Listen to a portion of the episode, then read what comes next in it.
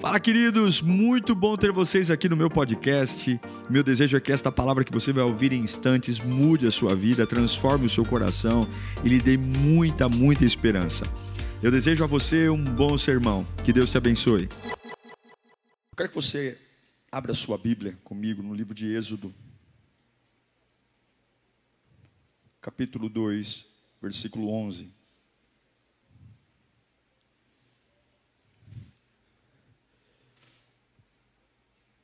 Algumas pessoas, elas buscam profecias, profetas, e eu acredito na profecia. Mas a maior profecia é esse momento aqui. Eu estou pregando a Bíblia a você. E eu não tenho nenhuma noção de como essa palavra é recebida por você. Deus me dá uma palavra, eu estudo, escrevo. Mas quando ela chega ao seu ouvido, quando ela chega a você, ela não tem a intenção do meu coração, mas ela tem, a necess... ela tem o tamanho da sua necessidade. Tanto que se eu for perguntar após o culto, o que Deus falou com você, o que Deus falou com você, nós vamos nos deparar com uma surpresa de que parece que aconteceram aqui várias pregações uma diferente da outra. Porque o que a palavra pega em um não pega no outro. E é por isso que a palavra é viva. Talvez o texto que vou pregar aqui você já ouviu. E ainda assim Deus vai falar com você. Agora, por maior potencial que a semente tenha, ela precisa de um solo. Nenhuma semente brota em cima da geladeira. Então, o seu coração é tão importante quanto a pregação. A semente vai vir daqui, mas ela só vai ter um destino se o solo a permitir ser plantado. Então a pregação é uma parceria entre aquilo que Deus fala e o que você planta. Se a semente cair à beira do caminho, Satanás a rouba. Se ela cair em meio aos espinhos, os espinhos a sufocam. O que são os espinhos? As preocupações, a ansiedade. Ela precisa cair numa terra fértil. Então a sua atenção é muito importante. Prestar atenção. E aí você fala, mas é só isso, pastor? Não é pouco, não. Ficar atento, levar a sério. Deus tem algo para nós aqui hoje. Amém. Leia comigo Êxodo capítulo 2, versículo 11. Certo dia, sendo Moisés já adulto, foi ao lugar onde estavam os seus irmãos hebreus e descobriu como era pesado o trabalho que realizavam. Viu também um egípcio espancar um dos hebreus. Curva sua cabeça. Espírito Santo de Deus, nós desejamos a tua presença. Nós não temos outra razão de estar aqui se não for o Senhor. O Senhor é onisciente. O Senhor sabe tudo o que está vindo contra mim. O Senhor sabe tudo o que a minha alma precisa. O Senhor conhece o meu deitar, levantar. Cada partícula do meu corpo, o Senhor sabe como é. E eu quero a tua voz, Senhor. Eu quero carregar a tua palavra. Eu quero enfrentar essa semana que está nascendo com a tua palavra. Me ajude a ouvir-te, Pai. Em nome de Jesus. Amém e graças a Deus. Existem algumas coisas que a gente não pode mais aceitar. A manifestação de Deus em nós, a grande proposta do Evangelho é que você mude, é que você seja uma pessoa diferente. E para eu ser uma nova pessoa, eu tenho que desistir de ser alguém que eu era. Isso você sabe, Evangelho é transformação. E essa mudança, essa vida gloriosa, essa vida apaixonante, ela não vem do nada. A pergunta que fica é: o que, que acontece? Ou o que, que tem que acontecer antes de um grande sonho se realizar? O que, que aconteceu na vida de todas as pessoas que venceram na vida, que realizaram seus sonhos. O que, que antecede um sonho? O que, que acontece antes de algo grandioso? Porque é grandioso você ter um casamento curado, sim ou não? Puxa vida. No mundo onde os casamentos se, se dissolvem entre os dedos, ver um casamento sólido é algo grandioso. Como é grandioso você ver uma vida profissional bem estabilizada. Pessoas que não têm medo de se mandar embora. Por quê? Porque se garantem. Eu sei o profissional que eu sou, eu sei a minha competência. Eu não tenho medo de desemprego, não. Porque eu sei, eu sei do meu talento. Eu não preciso de QI. Como é bom ver uma pessoa com essa segurança, que grandiosidade.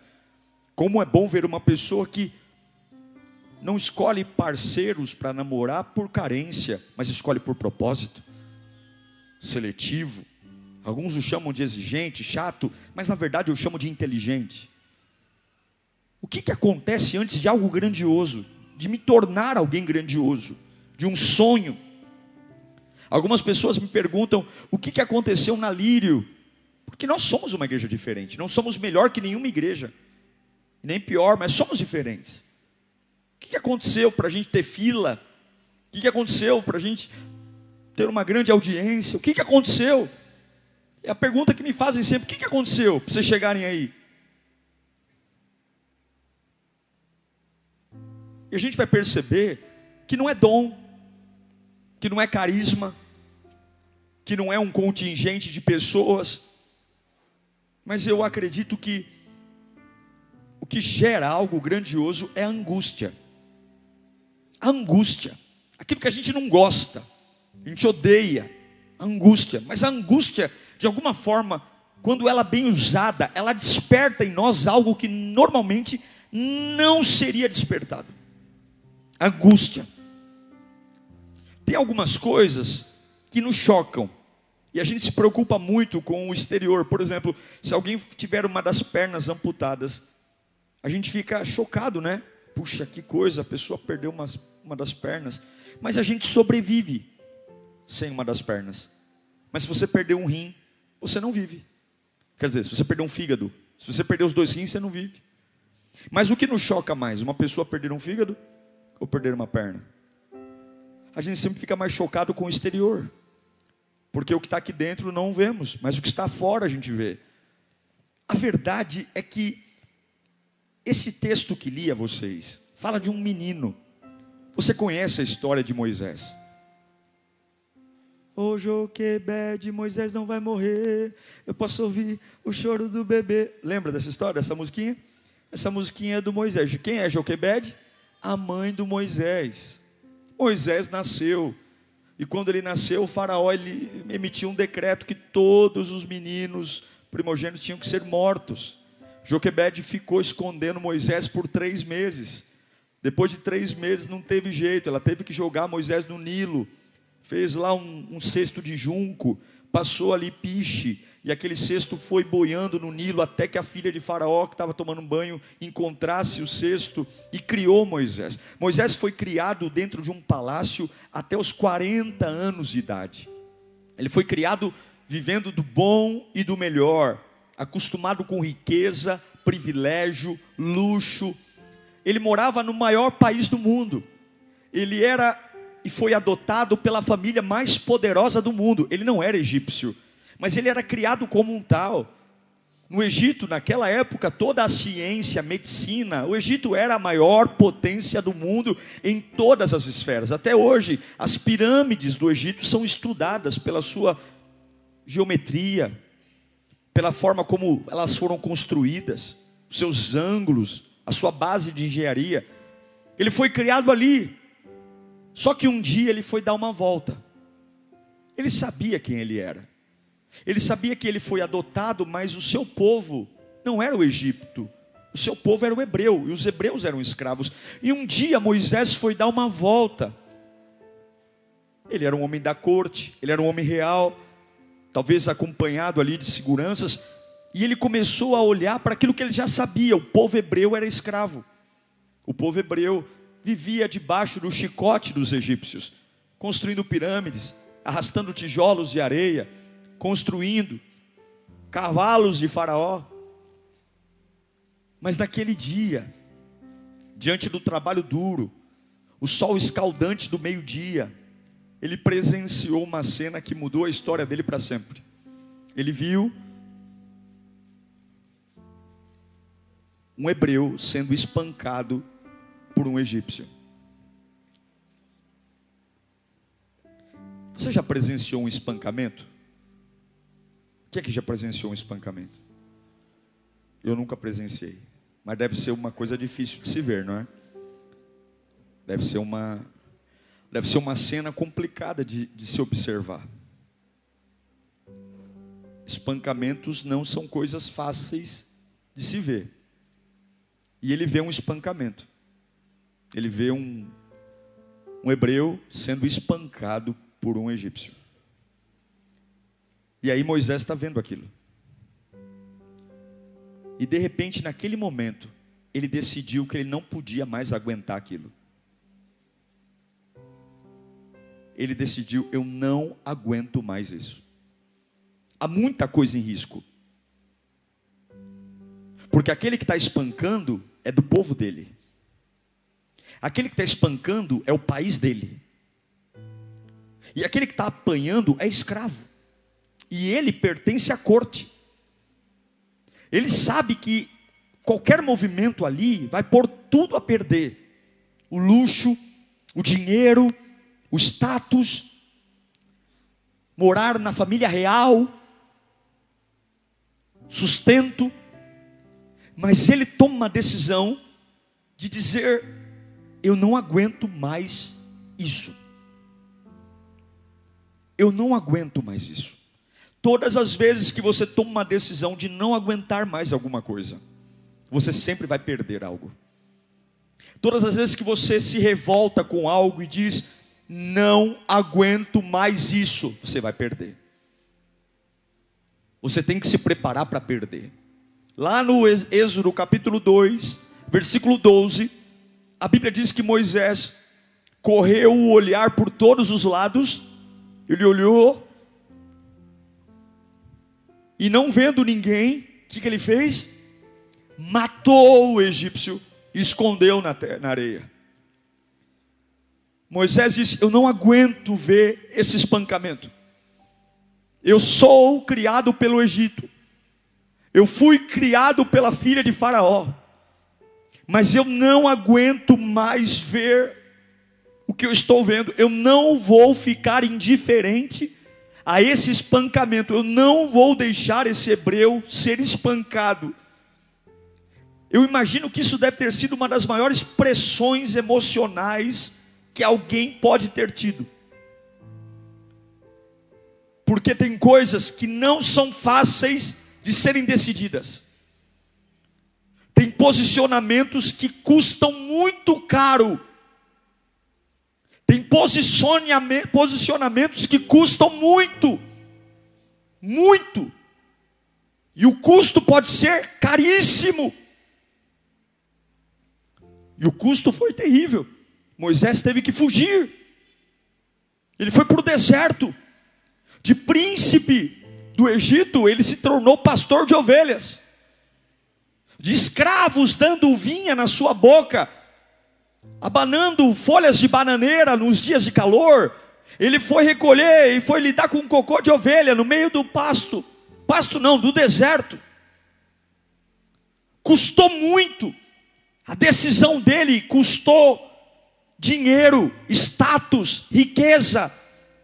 Mudou a casa, mudou o convívio, mudou a roupa, mudou tudo. Mas lá no capítulo 3 de Êxodo, lá no capítulo 3, quando ele já não era mais o príncipe do Egito, quando ele era só um simples pastor de ovelhas, e ele já estava pastoreando ovelhas por 40 anos, ou seja, ele tinha 80 anos. 40 anos como príncipe do Egito e 40 anos como pastor. Quando ele estava pastoreando ovelhas, longe do glamour, porque ele tomou uma decisão. Ele tomou e de repente ele está cuidando das ovelhas e um arbusto pega fogo. Uma sarça, sarça é uma árvore comum no deserto. É comum a, a sarça pegar fogo, é normal. O que chamou a atenção de Moisés não é que a sarça, uma árvore, está pegando fogo. O que chamou a atenção dela é que o fogo não consome. A árvore, sarça, é um arbusto cheio de galho seco. E ela pega fogo. Isso é normal, porque é muito calor. Mas de repente ele começa a notar que aquela árvore tem um fogo e ela não consome. Os galhos não consomem, o tronco não consome, tem uma chama de fogo e a árvore está intacta. Então ele se aproxima daquela árvore e ele vai se dar conta que é Deus o chamando. Deus chamando ele. Chamando para uma conversa. A sarça ardente foi algo criado por Deus para chamar a atenção, para que finalmente Moisés pudesse ouvir a voz de Deus. Agora pasme vocês. Olha o que Deus diz para Moisés. Moisés cometeu um assassinato, Moisés matou um egípcio, porque ele não suportou ver um hebreu ser espancado. O que, que você diria a um homem que cometeu um assassinato? Olha o que Deus diz para Moisés em Êxodo capítulo 3, versículo 7. A sarça ardente. Disse o Senhor: Olha isso aqui, gente. Isso aqui é ouro. Está na tua Bíblia. Deus diz para Moisés: De fato, eu tenho visto a opressão do meu povo no Egito. Eu tenho escutado o seu clamor por causa dos seus feitores. E sei o quanto eles estão sofrendo. Deus não dá uma bronca em Moisés. Deus olha para Moisés e fala: Sabe aquilo que você sentiu aquele dia? Sabe aquela raiva que você sentiu aquele dia? Sabe aquela indignação que você sentiu quando você viu um chicote estralar na costa, nas costas de um hebreu? É o que eu sinto. Eu sinto a mesma coisa. Eu também sinto a mesma coisa. Eu também estou vendo a mesma coisa. Eu também tenho escutado o clamor e o gemido deles. Eu tenho visto o que, que os malfeitores e os feitores têm feito com eles. Deus está dizendo para Moisés: sabe essa sua indignação? Ela também é minha. Ela também é minha. Sabe esse sentimento de dizer basta? Também é o meu sentimento, Moisés. É como se Deus falasse: finalmente, eu encontrei alguém que se revoltou pelo que eu estou revoltado. Nós achamos que o chamado de Moisés começou com a sarça ardente. Mas o chamado de Moisés não começou com a sarça ardente. O chamado de Moisés começou com a indignação. O chamado de Moisés começou quando ele deu uma volta no Egito e disse: Eu não vou mais viver sem me envolver nessa realidade. Moisés o que te fez ter raiva naquele dia, o que você sentiu quando você viu o hebreu batendo, o egípcio batendo no hebreu, eu também tenho visto. A verdade é que Deus está procurando pessoas que não aceitam mais o que Ele não aceita. A verdade é que Deus está procurando pessoas que consigam ficar descontentes com o que ele está descontente. Será que o nosso descontentamento é o mesmo descontentamento de Deus? Será que nós conseguimos ficar com raiva das mesmas coisas que Deus também tem raiva? Das mesmas coisas que Deus não tolera?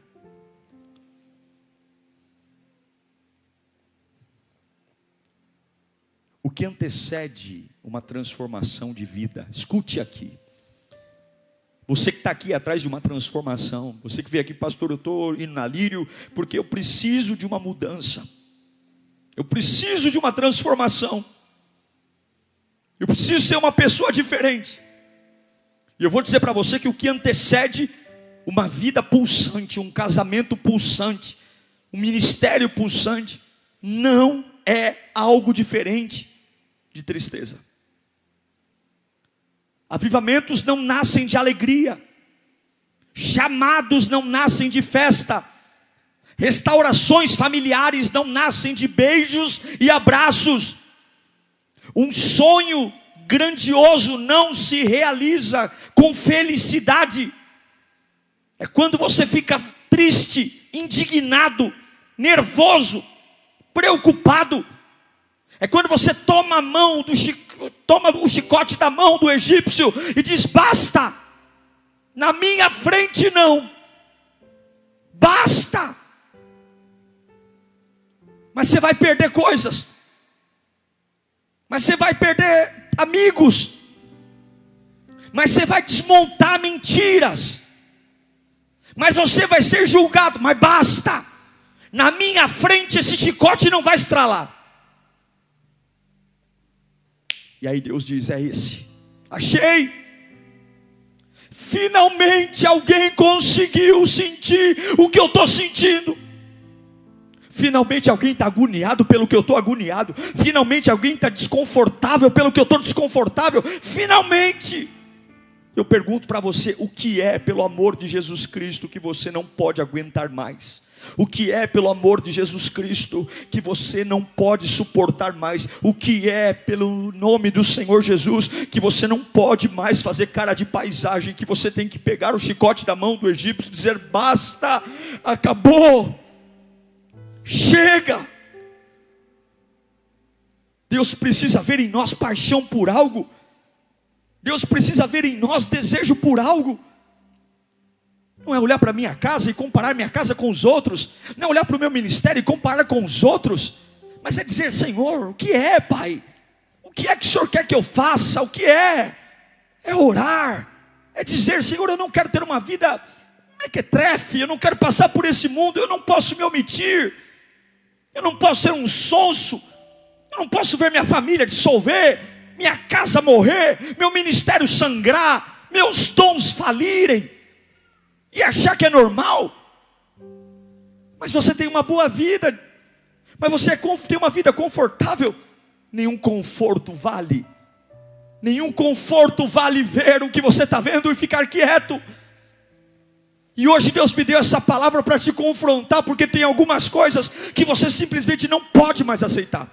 Tem algumas coisas na sua vida, no seu estilo de vida, tem algumas coisas que regam as suas emoções, tem algumas coisas que regam a sua vida financeira, tem algumas situações que permeiam a sua capacidade, e Deus está dizendo: é hora de você tomar o chicote da mão do egípcio. Eu estou procurando pessoas assim. E é interessante que a hora que Deus encontra pessoas que estão alinhadas com o coração dele, a sarça arde, a sarça pega fogo.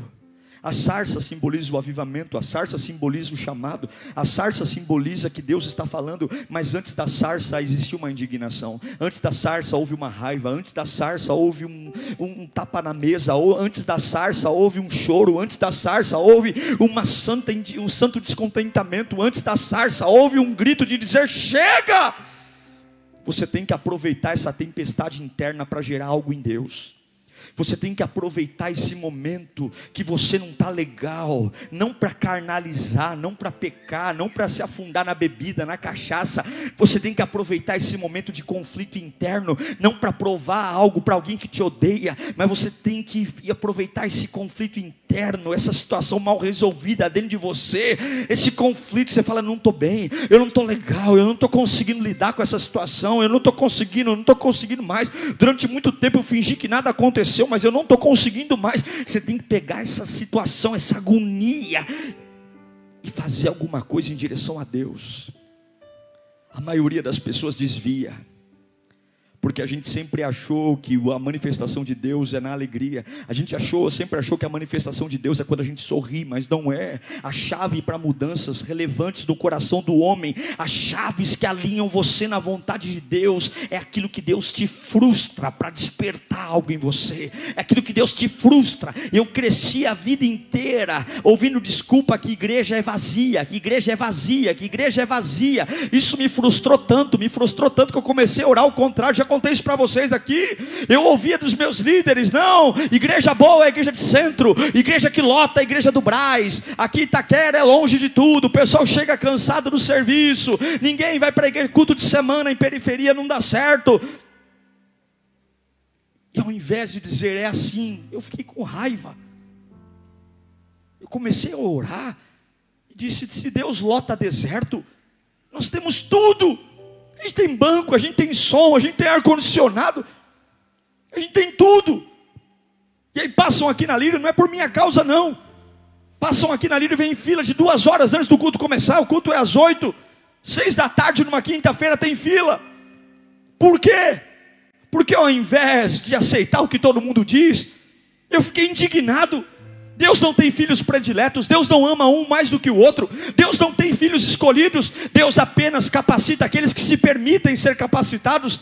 E Deus me trouxe aqui para dizer em nome de Jesus: tem uma experiência nova aguardando a sua revolta. Tem uma experiência nova aguardando você bater na mesa e dizer: chega, basta, chega, basta. Mas isso vai romper amizades, que rompa as amizades. Mas isso vai tirar coisas preciosas, que tire. Mas isso vai mexer no seu ministério, que mexa. Mas isso vai tirar você dessa empresa, que tire. Eu não vou aceitar mais esse chicote estralando na minha cara e não fazer nada. Eu não vou aceitar. Eu não vou aceitar mais meu filho ir para as drogas e não fazer nada. Eu não vou. Essa é a chave para a mudança. Eu repito, o ministério de Moisés não começa quando a, a sarça pega fogo. O ministério de Moisés começa quando ele vê o hebreu sendo espancado e ele não aceita. Quando o descontentamento toma conta dele, quando a raiva, aquilo que normalmente, escute, algumas pessoas me perguntam assim, pastor, como é que eu descubro para que eu existo? Como que eu descubro o meu chamado? Eu diria a você: procure o seu chamado no meio das suas frustrações. Procure o seu chamado no meio das suas reclamações. É muito provável que Deus fez você para resolver aquilo que você reclama. Porque aquilo que você reclama é porque é importante para você. Você só reclama daquilo que te incomoda, e se te incomoda é porque tem valor. Se te incomoda é porque você vê valor naquilo. Eu diria para você que o seu chamado está onde você reclama. O que mais tira você do sério? O que mais deixa você incomodado? O que mais deixa você pistola da vida? O que mais deixa você quase encapetado quando acontece? Essa é a área do teu ministério. Essa é a área. Foi matando um egípcio que Moisés se transformou no maior libertador de todos os tempos. Aquilo que normalmente te frustra que cria tempestades internas, crises internas, vai gerar um ativismo em você. E Deus me trouxe aqui para dizer: há algo que você não pode mais aceitar. É o que Davi viu. Davi vai levar marmita para os irmãos. Golias está gritando: não tem homem aí não. O Deus de vocês é fraco. 40 dias Golias grita. 40 dias e não tem ninguém. Meninos que vão para o exército com 12 anos, com 12 anos aprendem a manusear uma espada, mas Golias impõe um medo, um terrorismo. Golias desafia o rei Saul, está guardado dentro da cabana, ninguém enfrenta. 40 dias, e o pastorzinho de ovelha vai pegar, levar marmita para os irmãos que são treinados para a guerra, seus irmãos velhos, guerreiros, e um gigante humilhando quando Davi ouve aquelas humilhações, há um descontentamento, há uma raiva nele. Ele não é o melhor, ele não é o mais alto, ele não é o mais treinado, ele não é o mais hábil, ele não é o mais capaz, ele nunca guerreou, ele não é, mas ele está com vergonha, ele está dizendo: Eu não posso voltar para minha casa, deixando esse desgraçado do Golias, esse vagabundo falar o que está falando, eu não posso, e se ninguém aqui tem coragem, eu vou. Eu vou, a armadura de Saul não serviu, a espada de Saul era pesada demais. Ele vai no riacho, pega pedra, pega funda e mata. Por que, que Golias cai? Porque Deus ama olhar para alguém que está descontente com aquilo que ele está descontente. Quer viver milagre? Alinhe-se com o céu. Quer viver milagre? Comece a perguntar, Senhor, o que, que o Senhor quer que eu fale? Onde que o Senhor quer que eu vá? Qual luta? Quantas lutas idiotas a gente trava? Quantas conversas inúteis? Quantas brigas banais? Quando existem brigas que o céu está esperando alguém dizer: finalmente, finalmente eu encontrei um Davi, que eu posso fazer ele cortar a cabeça de um gigante, enquanto o filisteu zombava de Deus, enquanto o filisteu zombava, ninguém fazia nada, mas Davi sabe: eu não posso voltar para casa depois de ouvir o que eu ouvi. Eu não posso voltar para casa depois de saber o que eu acabei de saber. O que, que gerou o avivamento em Davi? A raiva, a indignação, descontentamento. Um homem descontente alinhado com Deus, uma pedra e um estilingue na mão, vira arma nuclear. Lembra de Neemias?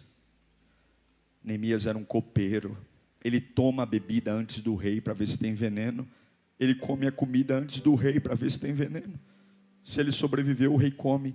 Se ele morreu, o rei troca a comida e troca o copeiro. Quando Neemias ouve que os muros de Jerusalém estão derrubados, os muros estão no chão, a Bíblia diz que ele chora, ele se lamenta, ele não tem nada a ver, ele está morando na Síria, quilômetros e quilômetros de distância, mas ele chora. Os muros estão derrubados, é uma tragédia, é o meu povo, a minha terra natal. Neemias tem uma avalanche dentro dele de raiva, de choro, de dizer: não é possível, não.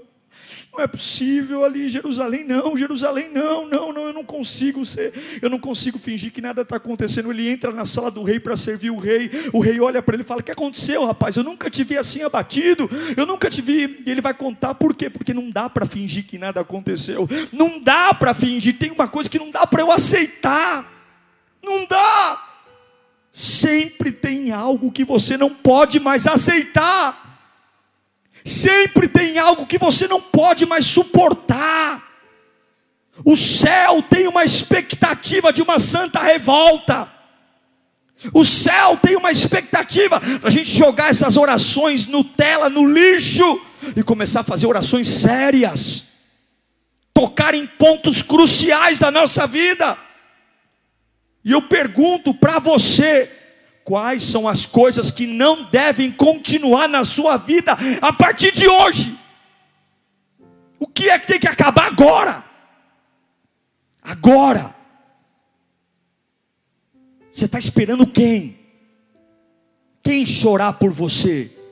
Quem se revoltar por você no mundo egoísta, onde cada um só olha para o seu umbigo? Quem? Está esperando intercessores? O que você não pode mais aceitar. Que estilo de vida. Ah, a maioria de nós, quando está desconfortável, diz: Eu preciso de folga. Ah, eu estou muito mal, eu vou maratonar na Netflix. Ah, hoje eu não estou para ninguém, hoje eu vou. É sofá, pipoca e filme. Ninguém fala comigo. Porque a hora que a gente não está mal, a hora que Deus nos dá um descontentamento, a gente logo quer fugir, distrair preciso viajar. Vamos para o shopping. A gente quer mudar de assunto. A gente quer correr. A gente quer disfarçar. A maioria das vezes a gente quer sair da igreja, largar o chamado. Ah, diante de situações conflitantes, preconceito, arrogância, injustiça, o que, que a gente faz? A gente some. Veja, o reino de Deus não é movido por talento, você pode cantar bem, dançar bem, pregar bem, você pode orar bem, você pode servir bem, você pode ser uma pessoa maravilhosa, você pode dar um, um alto dízimo, você pode dar uma boa oferta. Não é sobre quantos amigos você tem aqui na Lírio, não é sobre quantos anos você congrega aqui, não é se você é feliz em congregar aqui, não é o quanto você gosta do pastor ou não gosta. Deus não está nem aí para isso. Deus está preocupado quantos estão desconfortáveis com aquilo que Ele está desconfortável. Quantos conseguem olhar para a obra de Deus e dizer: Senhor, é isso? Esse é o sonho para minha família? Esse é o sonho para o meu ministério? O preço é alto, né, Deus? O preço é alto. Vou perder tudo que eu construí em 40 anos. Mas se é isso que o Senhor quer, é o que eu vou fazer. É assim que o poder desce. É assim que a glória vem. É assim que a sarça pega fogo e não se consome. É assim. Quando existe uma destruição na alma, quando você perde o sono, você rola na cama, não consegue dormir, não consegue. Você sabe que tem que fazer alguma coisa, você sabe que tem que se posicionar, você sabe que tem que ter uma conversa difícil, você sabe você sabe que não está legal, você sabe que tua vida não está indo para um lugar legal, você sabe que pode ser melhor, você sabe que Deus pode te usar mais, você sabe, você sabe que tem coisas que se você agisse mudariam tudo, você sabe, você sabe que poderia, poderia trabalhar mais, você sabe que poderia ser mais paciente, você sabe que poderia enfrentar isso de um jeito melhor. Mas não, pastor, eu estou esperando a sarça. Eu estou esperando a sarça pegar fogo. Eu estou atrás da vigília. Eu estou atrás da vigília. Eu estou atrás do profeta. Eu estou atrás do manto. Eu estou atrás da glória. Eu estou atrás do, do foguinho. Eu estou atrás da unção. Não, Deus está dizendo: eu não vou fazer a sarça acender até que você tenha uma indignação. Eu não vou te encher da minha glória e do meu chamado sem saber que você quer descer no play. Eu não vou te dar estilingue, cartas reais. Eu não vou te dar um trabalho de honra até ver que você está revoltado junto comigo. Escute. Eu quero caminhar para o encerramento. Você tem que usar as suas dores a seu favor e não contra você. Olhe para mim. Você tem que usar as suas dores ao seu favor e não contra você. Você tem que usar essas dores para te empurrar para Deus e não para te afastar de Deus. Você tem que usar essa raiva para te aproximar de Deus e não para te afastar de Deus. Você tem que usar essa indignação para te aproximar de Deus. Eu sei que alguns aqui foram maltratados em alguns lugares. E normalmente, a gente cospe no outro que cuspiram na gente. E a gente diz: Eu sou assim porque me trataram assim. Ah, tenham paciência comigo porque eu vim de uma igreja que me maltrataram, então eu sou uma pessoa arredia, eu sou uma pessoa eh, complicada, então vira e mexe eu posso aí espanar. Então tenham paciência, porque a gente sempre tenta espelhar o que fizeram com a gente. A gente sempre tenta ser o sistema. E eu sei que alguns que estão aqui foram maltratados em igrejas, maltratados em família, e ao invés da gente se abrir para uma indignação santa e dizer, Senhor, olha, eu sei que a vida não foi legal comigo, as pessoas não foram legais comigo, mas eu, eu, eu, eu quero fazer com as pessoas o que a vida não fez comigo. Meu chamado é esse. Se a vida inteira me doeu não ser amado, então eu vou amar. Se a minha vida inteira me doeu não ser aceito, então eu vou aceitar pessoas. Se a vida inteira me incomodou não ser valorizado, então eu vou valorizar pessoas. Se a vida inteira me doeu não ter alguém que me apoie, eu vou ser apoio de pessoas. Não fazer essa raiva te matar, mas fazer essa raiva te transformar. Qual é a sua indignação? O que fizeram com você? O que, que essa dor provocou em você? Não seja destino da dor. Revolte-se Faça o contrário. Se você sabe o quanto dói ser desprezado, assuma um compromisso a partir de hoje, na minha presença ninguém mais será desprezado. Se você sabe o quanto é difícil ser abandonado, diante dos meus olhos eu não admito uma pessoa sequer ser abandonada. Você sabe o quanto dói, você sabe o quanto machucou, e aí o céu vai dizer: há tanto tempo eu estou esperando alguém, eu estou esperando alguém sonhar o que eu estou sonhando. Você precisa fazer essa dor te empurrar para Deus, ao invés de ser uma pessoa mal amada, mal querida, seja gentil, seja cordial. Quando você tem uma indignação, você sempre vai avançar para algo. E se você se aproximar de Deus, você vai avançar para algo maior e melhor. Eu vou dizer na minha vida, as minhas maiores dores foram os meus maiores combustíveis. O tempo que eu mais cresci em todas as áreas da minha vida foram as fases mais difíceis da minha vida. Eu nunca cresci tanto quanto nas tribulações. Eu digo para você que eu nunca melhorei tanto quanto nas tribulações. Eu agradeço a Deus pelas minhas tribulações, porque se eu não as tivesse, eu ainda seria muito sonso em algumas áreas. Porque a minha indignação eu sempre empurrei para Deus. Eu sempre. Eu sempre empurrei para Deus. Sempre empurrei para Deus. Sempre. Sempre. Sempre. Sempre. O que que acontece se hoje você deixar seu orgulho de lado, hein? Se hoje você deixar seu orgulho de lado e dizer: Senhor, eu quero mergulhar nisso. Tem esperança sim, tem um jeito sim. Eu estou descontente. Senhor, eu vou destruir esse castelinho de areia sem pessimismo. Eu vou, Senhor. Tanta gente suando a camisa, trabalhando e você pelos cantos, com o coração cheio de pessimismo. Sabe o que mata o sonho? O pessimismo. Não deixa a esperança morrer. Não deixa. Creia que todas as realidades paralisadas foi através de Moisés que o mar vermelho se abriu. Foi através de Moisés que as dez pragas foram enviadas. Foi através de Moisés que o maná caiu do céu. Foi através de Moisés que a água saiu da rocha. Foi através de Moisés que Deus colocou uma nuvem durante o dia, uma coluna de fogo durante a noite. Foi pela boca de Moisés que Deus mandou codornizes e foi carne. Foi através da boca de Moisés que milagres aconteceram. Foi através do menino, do homem, que não começou o avivamento dele sorrindo, mas começou o avivamento dele dizendo: Eu não suporto mais isso. No meio dessa raiva há um caminho. Escute, aqui eu encerro. No meio dessa tristeza há um caminho. No meio dessa indignação há um caminho. No meio dessa dor há um caminho no meio dessa situação que você está, dentro de você está dizendo, não está certo, isso não está certo, isso não está certo, há um caminho.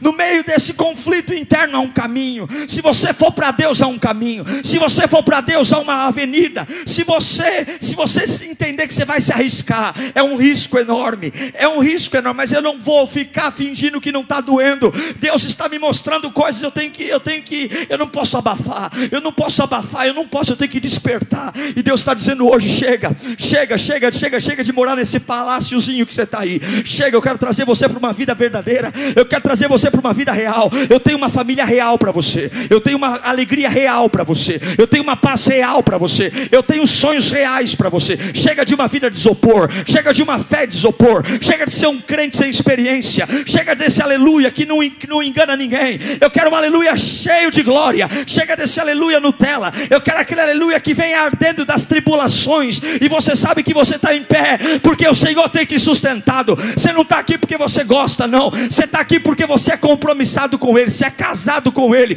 Jesus é a sua vida e a sua vida é Jesus. Jesus é tudo para você. Jesus te fez largar tudo. Eu largo o Egito, eu largo amigos, eu largo o que for. Eu só sei de uma coisa: eu quero agradar o coração dele. Não é coração da minha mãe, do meu pai, do meu marido, da minha esposa, do meu filho, da minha filha. Eu quero agradar o coração de Deus. O que o Senhor quer que eu faça? Onde o Senhor quer que eu vá? O que o Senhor quer que eu fale? Qual é a posição que o Senhor quer que eu tenha? Como é que eu quero que o Senhor quer que eu trabalhe? Como é que o Senhor quer que eu te sirva? Eu não estou nem aí se vão me julgar, eu não estou nem aí se vou perder tudo, mas agora não tenho vinha na boca, agora não tem escravo me abanando, agora eu sou pastor, eu prefiro estar num deserto como pastor alinhado com Deus, do que num palácio longe da presença daquele que me conhece e me sustenta. Não tenha medo, porque o deserto com Deus é palácio, e um palácio sem Deus é deserto. Em nome de Jesus, levanta sua mão para cá. Deus vai te confrontar. Os próximos dias serão dias de conflitos internos. Os próximos dias serão dias de decisões seríssimas que você vai tomar. E essas decisões te farão perder.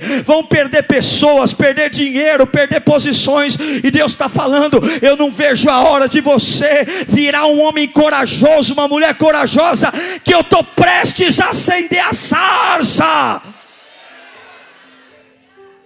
Prestes. Eu estou prestes a acender a sarça. Eu estou prestes. Estou prestes a acender a sarça. Eu estou prestes a acender a sarça. Eu estou prestes. Aleluia. Queria orar por você. Esqueça esse evangelho triunfalista. Jesus já disse que nós somos mais do que vencedores. O que significa mais que vencedor? O vencedor é aquele que luta e ganha. O mais que vencedor é aquele que antes de lutar já sabe que ganhou. Jesus já disse: antes de você lutar, tenha uma certeza, você vence. Mas eu só preciso que você esteja alinhado comigo. Quando a gente fala que esse momento que a gente tem de oração depois do louvor, é um momento importantíssimo. A gente fecha o olho, a gente, a gente ora. A gente precisa colocar nossas indignações no altar de Deus. A vida que a gente ainda não tem, a alegria que a gente ainda não tem. Você não pode fingir que é normal ser infeliz. Não é normal, não. Um vazio desgraçado na alma. Acordar de manhã na segunda-feira e não ter pelo que lutar, pelo que viver. Só deixa a vida levar. Você não pode. Você não pode estar casado com uma pessoa e ser infeliz. Isso não é vida, não. E eu não estou falando para você separar, não. Você tem que se indignar. Você tem que se indignar. Deus, o Senhor me deu uma esposa. O Senhor me deu um marido. Eu quero, eu quero ser completo nesse casamento.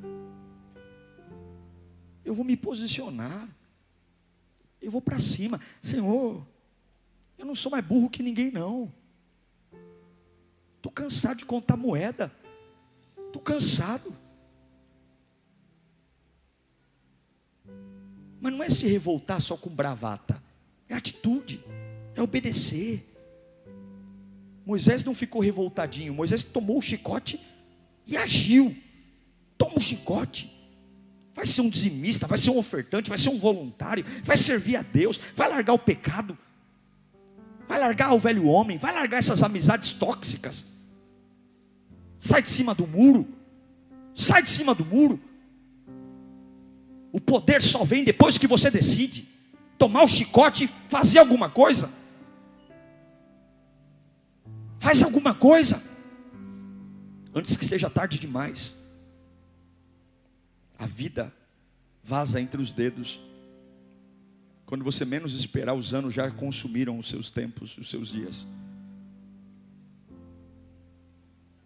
Não espere ser tarde demais para você descobrir que tinham coisas que você nunca deveria ter aceitado na sua vida.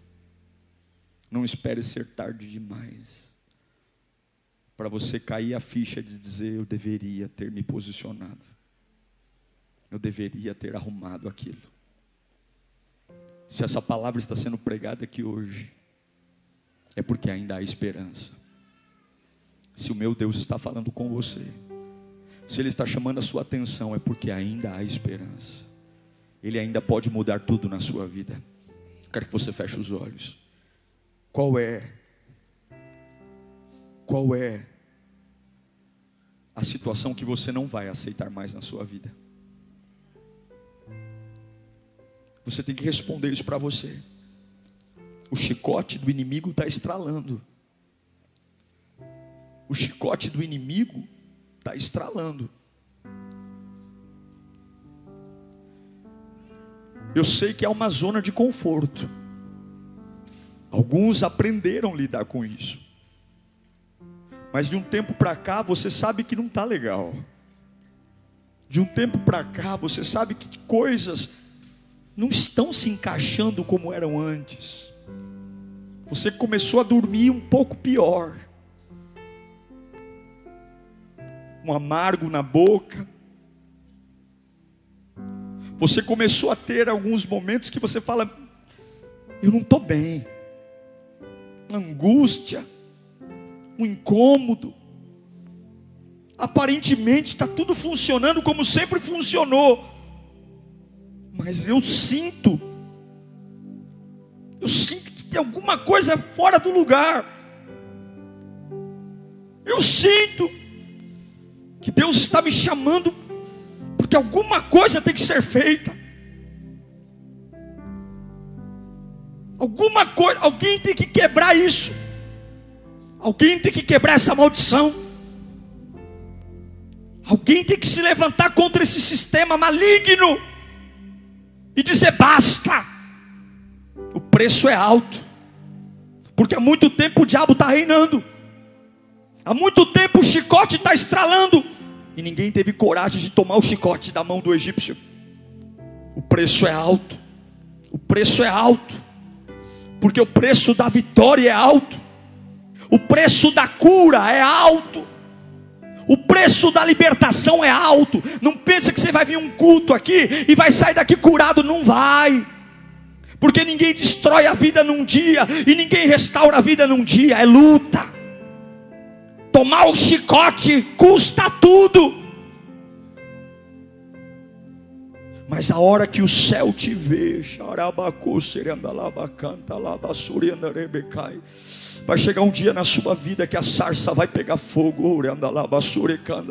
E Deus vai falar: tira a sandália dos teus pés, Moisés. Porque quem veio falar contigo sou eu mesmo, aquele que fez a vida, aquele que deu tudo a você.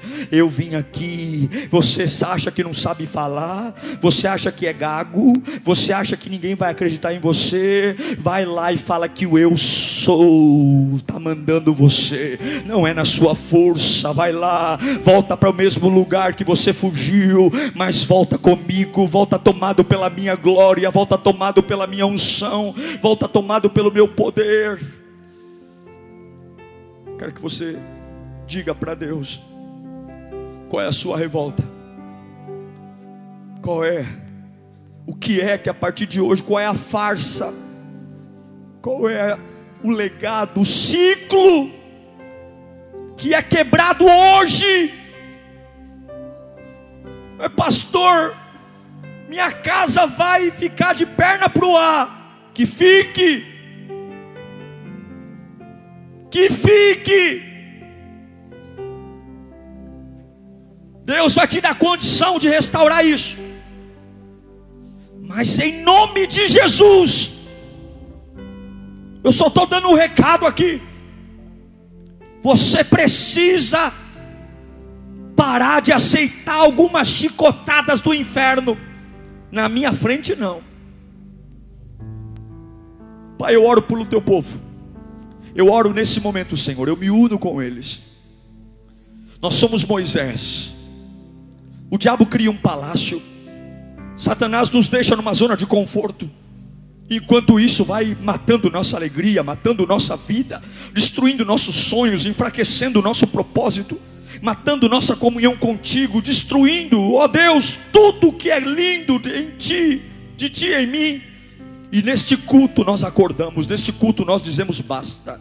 Eu vou tomar o chicote da mão do egípcio, vai me custar muita coisa. Pode me custar dinheiro, pode me custar amizades, pode me custar casa, pode me custar ministério, pode me custar, Deus, uma zona de conforto, mas eu não estou nem aí o que vai custar, eu só sei que eu não posso voltar para minha casa, eu não posso fingir que eu não vi o que vi, eu não posso fingir que eu não ouvi o que eu vi, eu não posso, eu não posso, eu não posso, se eu sei que o meu Deus muda histórias, se eu sei que o meu Deus tem uma vida real, se eu sei que o meu Deus pode todas as coisas, chega, chega, chega! Uau! Eu tenho certeza que Deus falou com você. Tenho certeza que depois desta palavra a sua vida não é mais a mesma. Peço que você também me acompanhe nas minhas redes sociais: Instagram, Facebook YouTube. Me siga em Diego Menin. Que Deus te abençoe.